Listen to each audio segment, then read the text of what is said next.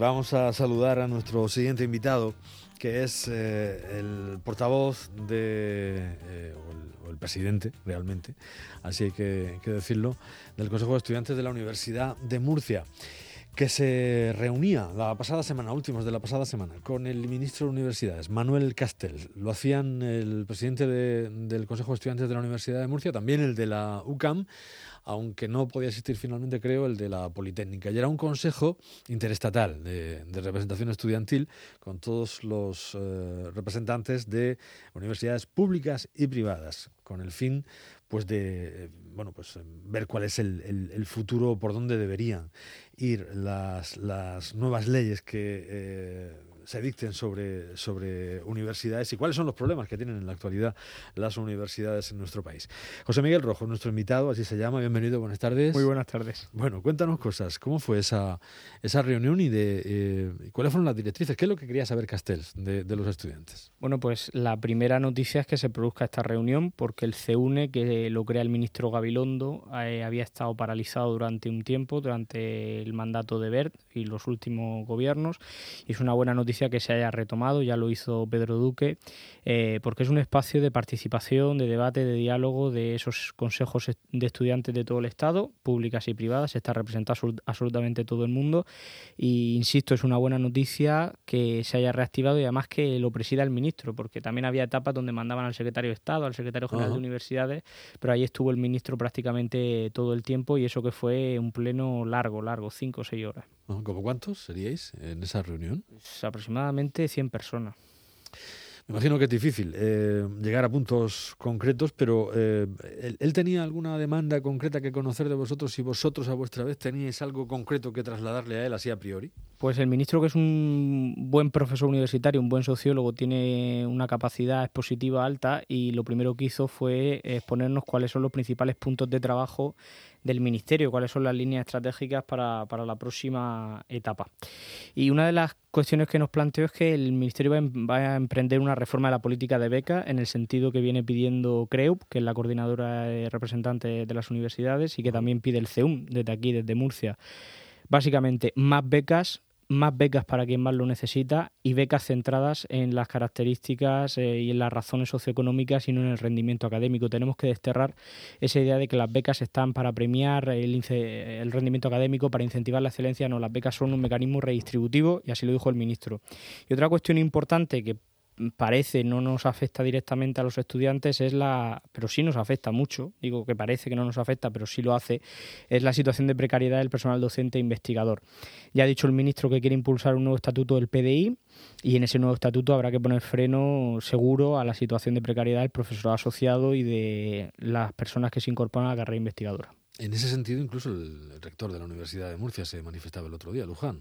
Efectivamente, bueno, el rector sabe que un reto que tiene por delante, ya lleva la mitad de legislatura, pero un reto muy importante que tiene por delante, y siempre lo ha manifestado así, y a mí me alegra que lo haga, es acabar con la precariedad del personal docente, pero evidentemente el rector eh, tiene ciertas limitaciones porque al final la universidad tiene los recursos que tiene, la universidad es una universidad pública que depende de los recursos públicos y hace falta una reforma estructural y sobre todo hace falta dinero. Yo le transmití al ministro que las universidades públicas y la eh, necesitan dinero y por supuesto también lo hago la comunidad autónoma.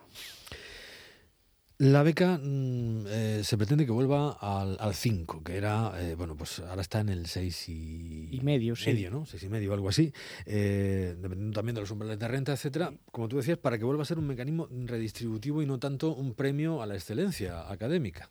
Efectivamente. Porque hubo un momento en el que se aunaban las dos cuestiones. Es decir, eh, bueno, tienes una excelencia académica, estudias gratis y no lo, si además no te lo puedes pagar. Pero ahora mismo la cuestión es que eh, no se lo puede pagar más de la mitad claro. de la mm. población. ¿no? Bueno, ya existen mecanismos para premiar la excelencia académica, existen unos premios nacionales fin de grado que funcionan un poco mal, pero que seguro que se va a volver a retomar esa cuestión. Cada matrícula de honor te genera una bonificación de otra asignatura. Eh, hay mecanismos, el sistema tiene mecanismos. Lo que no parece muy lógico es que en unas becas que lo que intentan es, insisto, ser un mecanismo redistributivo, pues haya cuantías ligadas a la excelencia o prime la nota más allá del aprobado. Para nosotros el listón es el aprobado. Si tú sacas de media un 5, no se debe exigir más de ese 5 y tampoco se te debe exigir eh, un mínimo de créditos aprobados. ¿Por qué? Porque entonces está primando por encima ese criterio excluyente académico a tu situación socioeconómica y vas a estar en desventaja frente a una persona que teniendo dinero puede permitirse sacar un 4, un 3, aprobar eh, o dejar de aprobar las que quiera. ¿Y en cuanto a umbrales de renta, dónde se plantea? Pues sobre todo lo que se pretende revisar es a los actuales umbrales de renta con las nuevas realidades que estamos viviendo. Es decir, la actualización del salario mínimo interprofesional y tantas cuestiones hacen que esos umbrales de renta diseñados en su día no sean representativos de la realidad socioeconómica de una familia. Y una cosa muy importante que a veces no olvidamos, pero salió en ese consejo los compañeros que plantearon la moción sobre beca y es muy importante la situación de los autónomos, de aquellas personas que tienen padres autónomos, porque lo que les cuenta es la facturación. Fíjate qué curioso, no los beneficios, sino el nivel de facturación. Un autónomo puede tener un nivel de facturación eh, eh, aparentemente alto y tener una situación económica malísima. Eso es injusto y yo creo que el Ministerio también va a trabajar para cambiarlo.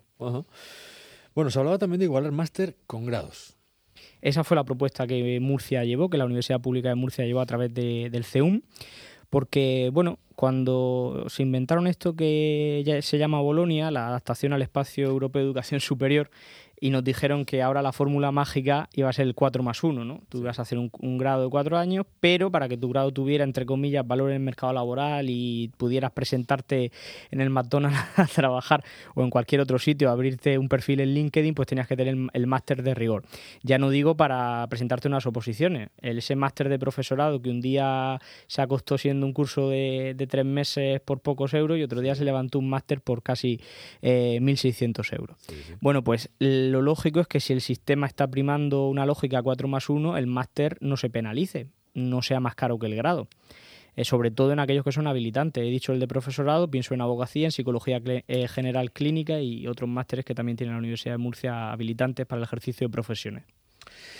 Bueno, vamos a hablar de más asuntos que, están ahí y que eh, se trataban en esa, en esa reunión. Eh, se hablaba también de, de, tasas en general, de rebaja de tasas en general, ¿no? Que, las, que las matrículas fuesen más baratas. Exacto. Bueno, el CEUN lo viene reivindicando a la comunidad autónoma porque es cierto que la competencia final de fijar la orden de precios públicos universitarios es autonómica y venimos reivindicando desde hace muchos cursos que la comunidad baje los precios públicos, en especial en algunas cuestiones que nos parecen muy injustas doy dos datos. La comunidad autónoma de Murcia es de las que más penaliza las segundas matrículas, es decir, la que más penaliza repetir. Y en muchos casos repetir no es por una falta de esfuerzo, sino por condicionantes eh, que a uno le rodean de carácter, insisto, socioeconómico. También somos de las comunidades con una tasa por expedición de título más alta. Entonces, bueno, las tasas y los precios públicos vienen siendo el caballo de batalla de los representantes estudiantiles desde la reforma de Bolonia y especialmente de 2012, que Bert hace un decreto en el que se inventa una cosa que es la horquilla de precios públicos, es decir, fija un mínimo por debajo del cual las comunidades autónomas no pueden eh, rebajar los precios públicos. ¿Por qué se hace esto? Bueno, pues porque se recorta la financiación pública a través de transferencias, subvenciones nominativas a la universidad y se quiere compensar con el dinero de las familias, se quiere compensar con tasas de precios públicos. Eh, esto parece que el ministro lo va a derogar, este decreto del año 2012 se va a derogar, solo se va a fijar un máximo y un mínimo y ese máximo se va a fijar dependiendo de las condiciones de cada comunidad, pero yo le dije al ministro que me parecía bien, pero en comunidades como la de Murcia, que está infrafinanciada, ¿quién va a pagar esa rebaja de tasa? Porque al final eh, esa rebaja de tasas es una pérdida de ingresos para la universidad y si la universidad no tiene otra vía de financiación, recortará en profesores y en infraestructura. Claro, hace falta, si hay menos recaudación, eh, se va a notar por otra parte, ¿no? Haría falta... ¿Y qué dijo? No dijo.